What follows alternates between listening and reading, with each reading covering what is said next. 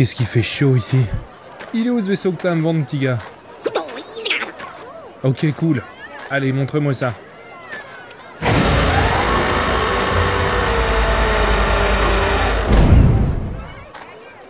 Alors, c'est lequel Celui-là, là, Ah, Il a besoin d'une bonne révision, non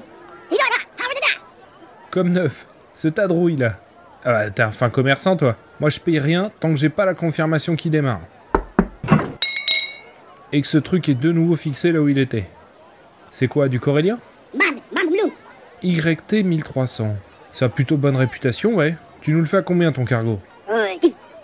Pardon Répète un peu C'est clairement du vol, ça. Je t'en propose la moitié. Comment ça, je t'insulte? Eh, pas encore, mais ça pourrait venir. Allez, fais-moi 35% dessus et c'est vendu. Un service? Ok, mais tu me refais la peinture.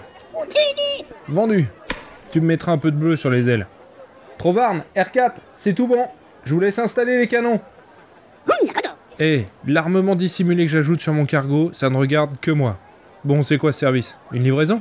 Je te préviens, si c'est à l'autre bout du quadrant, c'est même pas la peine d'y... Sur Tatooine? Bah on y est sur Tatooine, pourquoi tu fais pas toi-même? Trop occupé Tu rigoles T'étais en train de dormir dans une cantina quand je suis venu te voir. Bon, il faut l'emmener où ton colis? Parce que je suis censé longer la touche, moi, sur cette planète, hein. Alors là, mon gars, oublie tout de suite. C'est même pas la peine d'y penser.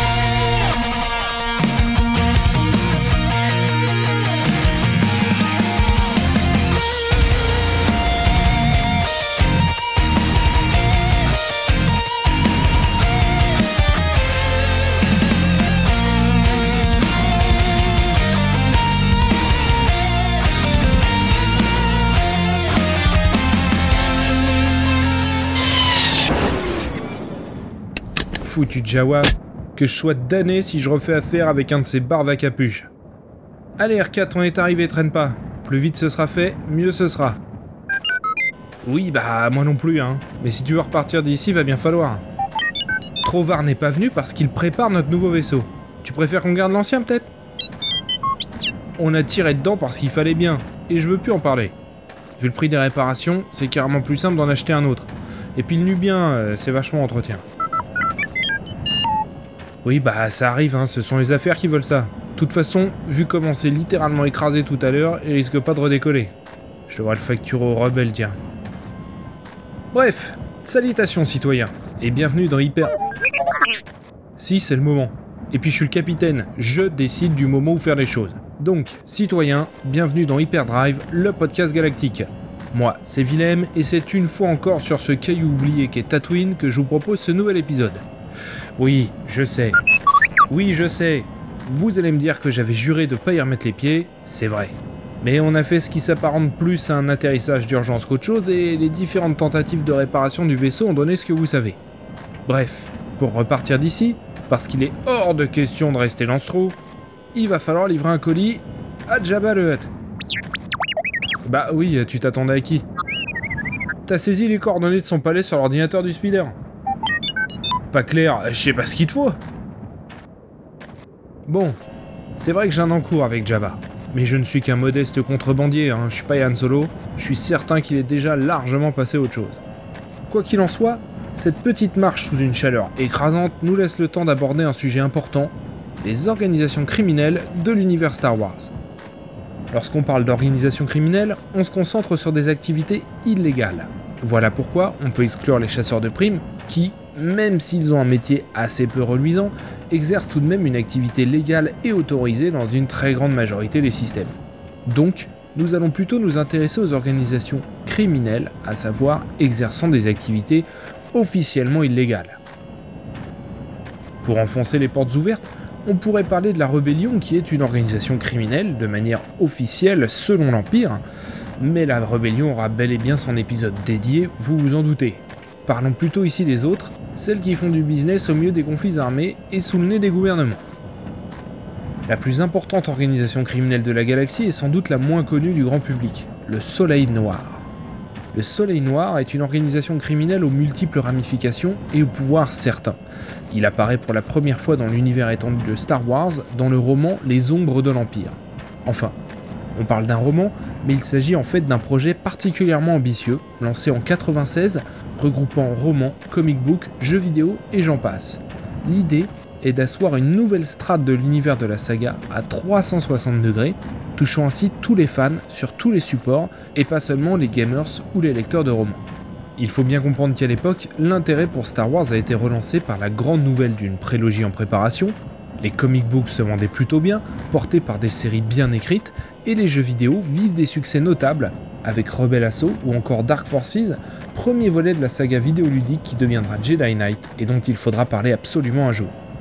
On reviendra très certainement aussi sur ce projet Les Ombres de l'Empire, qui a l'ambition d'un film, sans support, et pour lequel a même été réalisé une BO particulièrement réussie, enregistrée par l'Orchestre National d'Écosse, composée par Joel McNeely, avec l'aide de John Williams himself.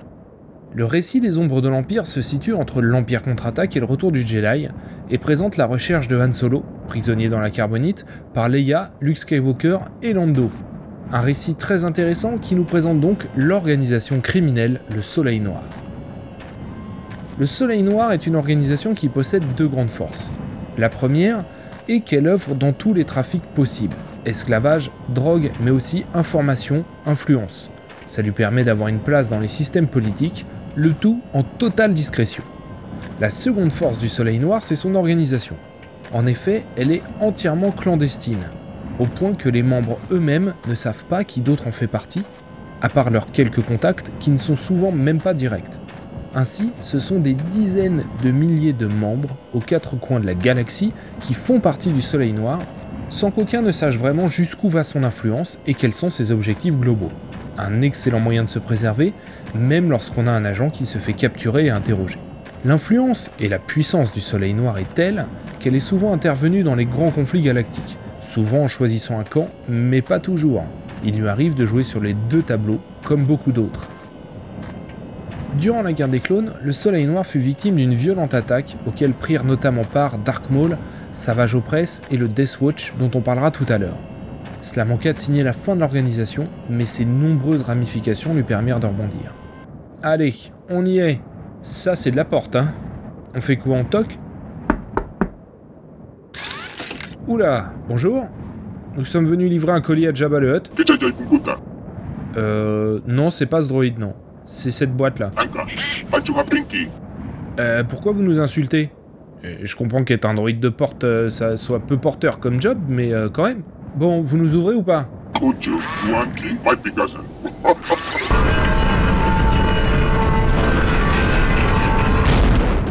Ah, allez en piste, R4. Du calme, ça va bien se passer. Pendant la guerre civile galactique, le Soleil Noir était dans les petits papiers de l'Empire, il faut dire ce qui est. À tel point que son leader, le prince Xizor, côtoyait l'empereur de près et faisait même partie de sa garde rapprochée politique. Dark Vador lui-même le considéra un temps comme son rival, et l'idée que ce rival soit leader d'une organisation criminelle le mettait hors de lui, comme beaucoup d'autres choses d'ailleurs. De son côté, Xizor a un compte à régler avec Dark Vador, ce qui rend leur relation assez tumultueuse, ce qui amuse l'empereur. Oups, désolé. Ça va, excuse-moi, j'arrive à peine à voir mes propres bottes. Pour ne pas voir arriver un gamoréen, franchement. Non, c'est pas une raison pour faire demi-tour, R4. Fais ce qu'on te dit, bon sang. On balourde le paquet à tonton Jabba et on plie. On a fait le plus dur, t'inquiète. Ah, c'est un rancor ça. J'en ai vu un une fois sur. R4 revient. Arrête, espèce de lâche Je te préviens, tu vas te prendre la mise à jour de ta vie Prenez des droïdes, c'est plus fiable que les créatures vivantes qu'il disait. Bon, j'ai pas construit ma légende en me déballonnant. Enfin, euh, pas à chaque fois. Donc, le prince Xizor a mené le Soleil Noir à son apogée. Présent partout, possédant un réseau d'informations lui offrant influence et pouvoir, c'est une organisation qui n'a plus vraiment de concurrents. Le développement du réseau couvre désormais toute la galaxie, l'empereur a en plus un regard assez bienveillant, et la corruption des fonctionnaires et autres permettent de faire taire ceux qui ne ferment pas les yeux. Malheureusement pour lui, ce succès et son pouvoir vont lui brûler les ailes. Ce qu'il faut comprendre, c'est que le prince Xizor n'est pas le commun des mortels. C'est un noble issu de la planète Fallen, c'est également un homme d'affaires à succès, fondateur et gérant de Xizor Transport System, entreprise qui sera bien évidemment un pivot pour les trafics du Soleil Noir. Il est beau, selon les critères de son espèce, et est capable, comme tous les Fallen, de secréter des phéromones qui vont générer une réaction chimique sur le système nerveux des espèces qui y sont sensibles, brisant ainsi la volonté et permettant au prince d'obtenir quasiment tout ce qu'il veut de ses victimes. Avec tout cela, il n'est pas étonnant qu'il gravisse assez rapidement les échelons dans l'organisation. Il élimine les uns après les autres ses rivaux, ou même ses lieutenants qui auront un peu trop d'ambition. Sa puissance est telle qu'il possède sa propre station orbitale au-dessus de Coruscant, le point du Fallen. Mais alors qu'il est à son apogée, de Prince Xizor ira trop loin, et vous pourrez lire Les Ombres de l'Empire pour en savoir plus. Et il n'y a pas une torche, il n'y a pas un truc pour s'éclairer ici. Seconde organisation criminelle, un peu plus connue des fans et pourtant moins importante, c'est le Death Watch. Si le Death Watch a de l'ambition, c'est une organisation moins puissante que le Soleil Noir, beaucoup moins. D'une part, car celle-ci est politique, elle s'affiche clairement, elle et ses revendications. D'autre part, parce que ses projets initiaux, qui s'étendront un peu plus tard, ne concernent au départ qu'une seule planète, Mandalore, planète natale de Django Fett, formant les meilleurs guerriers de la galaxie, portant pour la plupart l'armure si chère à Boba et Django. Nous reviendrons sur Mandalore et les Mandaloriens dans un épisode dédié car c'est une culture très riche. Mais il faut quand même planter le décor. Le Death Watch a été créé à peu près 60 ans avant la bataille de Yavin et la destruction de la première étoile noire. Cela en fait une organisation très récente. Cette dernière s'est montée avec un objectif, rendre à la planète Mandalore sa gloire d'antan. Il faut dire que pendant bien longtemps, les Mandaloriens furent un peuple remarquablement belliqueux. Désireux de posséder un véritable empire, leur politique agressive d'expansion généra un très grand conflit nommé les guerres mandaloriennes à peu près 4000 ans plus tôt, et opposant ces guerriers à l'ancienne République. Cette guerre dura plus de 15 ans, et son issue vit la réapparition des sites, déclenchant un second conflit particulièrement désastreux. Mais les centres des guerres sont souvent un très bon terreau pour en déclencher de nouvelles. Les leaders mandaloriens, porteurs du conflit initial, furent exilés sur une lune, Concordia. Ils y décidèrent alors de créer une organisation politique, voire purement terroriste en fait, nommée le Death Watch. Quelques années avant la guerre des clones, le Death Watch, prônant le retour aux valeurs guerrières de leur culture mandalorienne, déclencha une guerre civile, mais cette dernière divisa, bien évidemment, car pour beaucoup, la nouvelle politique mandalorienne, beaucoup plus pacifiste, semblait avoir réglé ses problèmes d'antan. Une fois encore, ce conflit interne fut désastreux, ce malgré l'intervention des Jedi. Mais le gouvernement fut en grande partie préservé et le leader de Mandalore, la duchesse Satine Kryze, se lança dans une politique pacifique qui porta ses fruits. Mandalore prit la tête de la Confédération des systèmes neutres, regroupant tout de même 1500 systèmes qui désiraient rester neutres durant la guerre entre les séparatistes et la République. Tu m'étonnes, moi aussi je serais neutre. Mais bien évidemment, le Death Watch n'était pas convaincu pour autant. Et cette politique du consensus et du dialogue prônée par le gouvernement n'a fait qu'alimenter encore cette haine qu'ils éprouvent et leur soif de pouvoir. Le Death Watch a été vu pour la première fois dans la saison 2 de la série The Clone Wars. Alors que la guerre civile était terminée depuis plusieurs années, c'est le moment que choisira le Death Watch pour renaître de ses cendres, profitant du conflit entre la République et les séparatistes pour se préparer, s'équiper, tisser un réseau de relations politiques et financières, mais également pour infiltrer le gouvernement. Le grand patron du Death Watch se nomme Pre Vizsla. Vizsla, overlord du Death Watch, est gouverneur de Concordia, la Lune, et va officiellement se positionner contre les actions du Death Watch bien évidemment. S'enchaînent alors sabotage et attentats dans l'idée de semer le trouble auprès de la population, tout en lançant les rumeurs que le gouvernement pourrait s'allier aux séparatistes, ce qui était bien évidemment faux, la duchesse prenant une position neutre et, si elle devait choisir, se tournerait plutôt vers la République. Quoi qu'il en soit, cette dernière a subi de nombreuses tentatives d'assassinat et c'est l'intervention des Jedi qui permit de mettre fin aux agissements du Death Watch, pour un temps seulement. Peu avant la fin de la guerre et l'avènement de l'Empire, le Death Watch entra en contact, sans vraiment le vouloir, avec Dark Maul. Oui, qui a survécu à son duel avec Kenobi sur Naboo. Il faut sortir un peu. Ce dernier va prendre la tête du Death Watch, mais cela va bien évidemment créer de nombreuses tensions internes dans l'organisation, un leader du Death Watch qui n'est pas mandalorien. Au final, l'organisation finira par péricliter. Qu'est-ce que... Mais j'ai marché dans la... Mais c'est dégueulasse ici Hé Un coup de balai de temps en temps là, ça peut pas faire de mal Ouais, tu montes la garde, ouais. Feignant. Pour terminer, les plus connus des criminels de la galaxie, ce sont bel et bien les Hutt. Cela fait des dizaines de milliers d'années que les Hutt ont cette vocation, même si leur espèce ne les condamne pas à faire dans le crime, bien sûr. Par exemple, Blotus était un Hutt rejetant le crime. Il finit même par devenir chancelier de l'ancienne République. Enfin bon, c'était il y a genre 8 ou 9 000 ans, hein, ça arrive pas tous les jours. Les Hutt sont les gangsters les plus connus de la galaxie. Une espèce entière qui s'évaut au banditisme et au trafic, c'est quand même pas rien. Les Hutt sont originaires de la planète Varg, enfin, il paraît. Il paraît également que cette planète a vécu un cataclysme effroyable, rendant toute sa surface inhabitable. Certains disent que c'est à cause de l'explosion d'une étoile, d'autres que ce sont eux-mêmes, au cours d'une guerre, qui ont dévasté leur propre planète. On saura jamais vraiment ce qu'il en est. Les Hutt quittèrent donc leur planète pour coloniser l'espace environnant. Au fil du temps, ils s'établirent sur tellement de systèmes que ce fut toute une zone de la galaxie qui fut désormais appelée l'espace Hutt. Au milieu de cet espace, une planète allait prendre beaucoup d'importance, Naluta.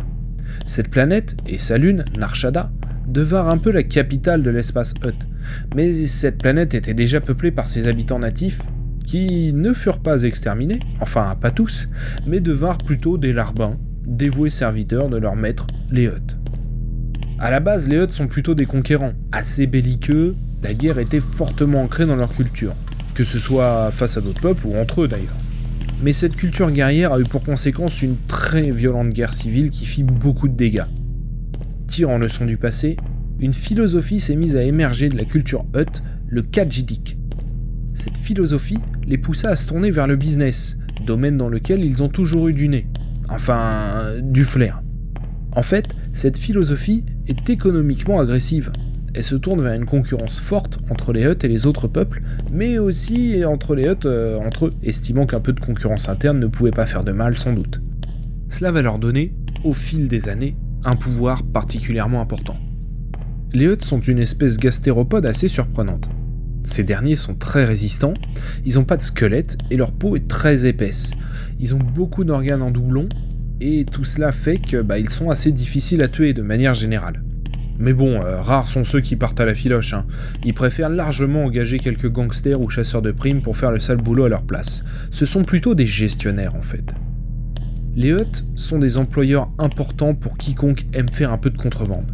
Le trafic d'esclaves et de drogue, particulièrement les épices, dont une grande partie est extraite sur Kessel, sont les deux grands business qui leur apportent le plus. Même l'Empire passera parfois par le cartel Hutt pour amener quelques esclaves supplémentaires sur des chantiers particuliers, difficiles ou top secrets. Les Hutt se sont donc regroupés en cartels, baptisés tout simplement le cartel des Hutt. Ils regroupent ainsi leurs ressources, leurs réseaux et leurs forces de frappe pour constituer ainsi un véritable pouvoir illégal avec lequel il va falloir compter, sans oublier de continuer à se tirer la bourre entre eux bien évidemment. Les Hutt n'ont pas tous la même perception de leur rôle et de leur importance. Jabba le Hutt, par exemple, il s'est installé sur Tatooine, où il gère quasiment tout sans se déplacer. Même si cette planète est censée être sous le joug impérial, on lui fiche une paix royale. Ce dernier vit dans son palais et se déplace rarement.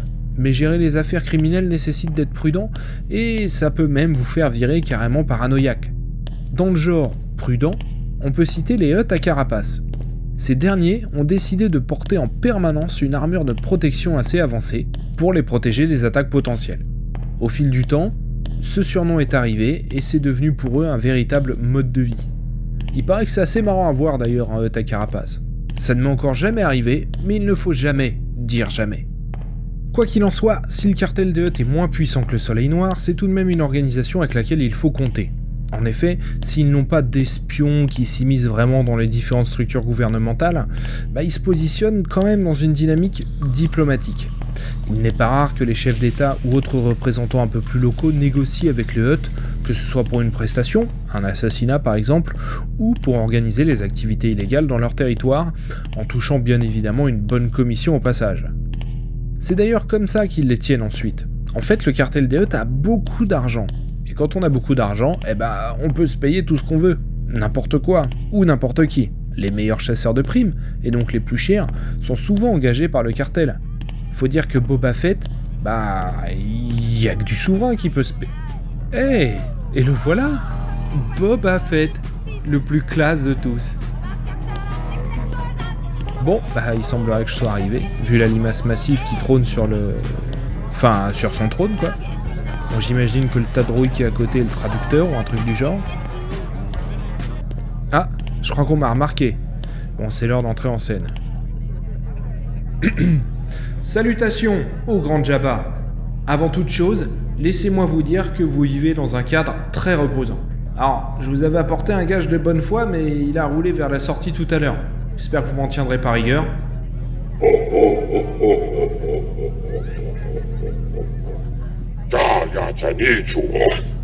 Merci coach, mais euh, je parle le hut. Mais enfin, bah, ça dépend, si ça fait partie du folklore, allez-y. Hein. Le grand Jabba souhaite savoir qui vous êtes et pourquoi vous êtes venu interrompre ces festivités. Euh, je viens de la part de Nebit. Vous savez, un petit Jawa pas très grand qui vend de la camelote à Mos Eisley. Alors il me charge de vous remettre ce colis, donc euh, voilà. Je donne à qui à ce type Ok, ok, c'est bon, hein, pas à peine d'être agressif. Puis recule aussi là, respecte un peu l'espace personnel. L'illustre Jabba aimerait savoir si vous Celui êtes qui a volé le datapad sur Narshada. Écoutez Jabba, je vais être tout à fait honnête avec vous. Je n'ai rien fait. Personne ne m'a vu le faire. Et vous ne pouvez rien prouver.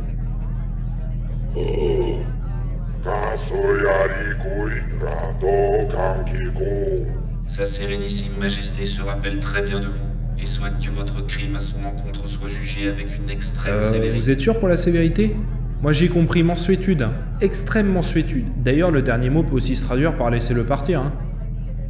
Incorrect. Ma traduction est tout à fait Ouais, ouais, c'est ça, ouais. Tu sais combien de modèles sont sortis depuis que t'as été fabriqué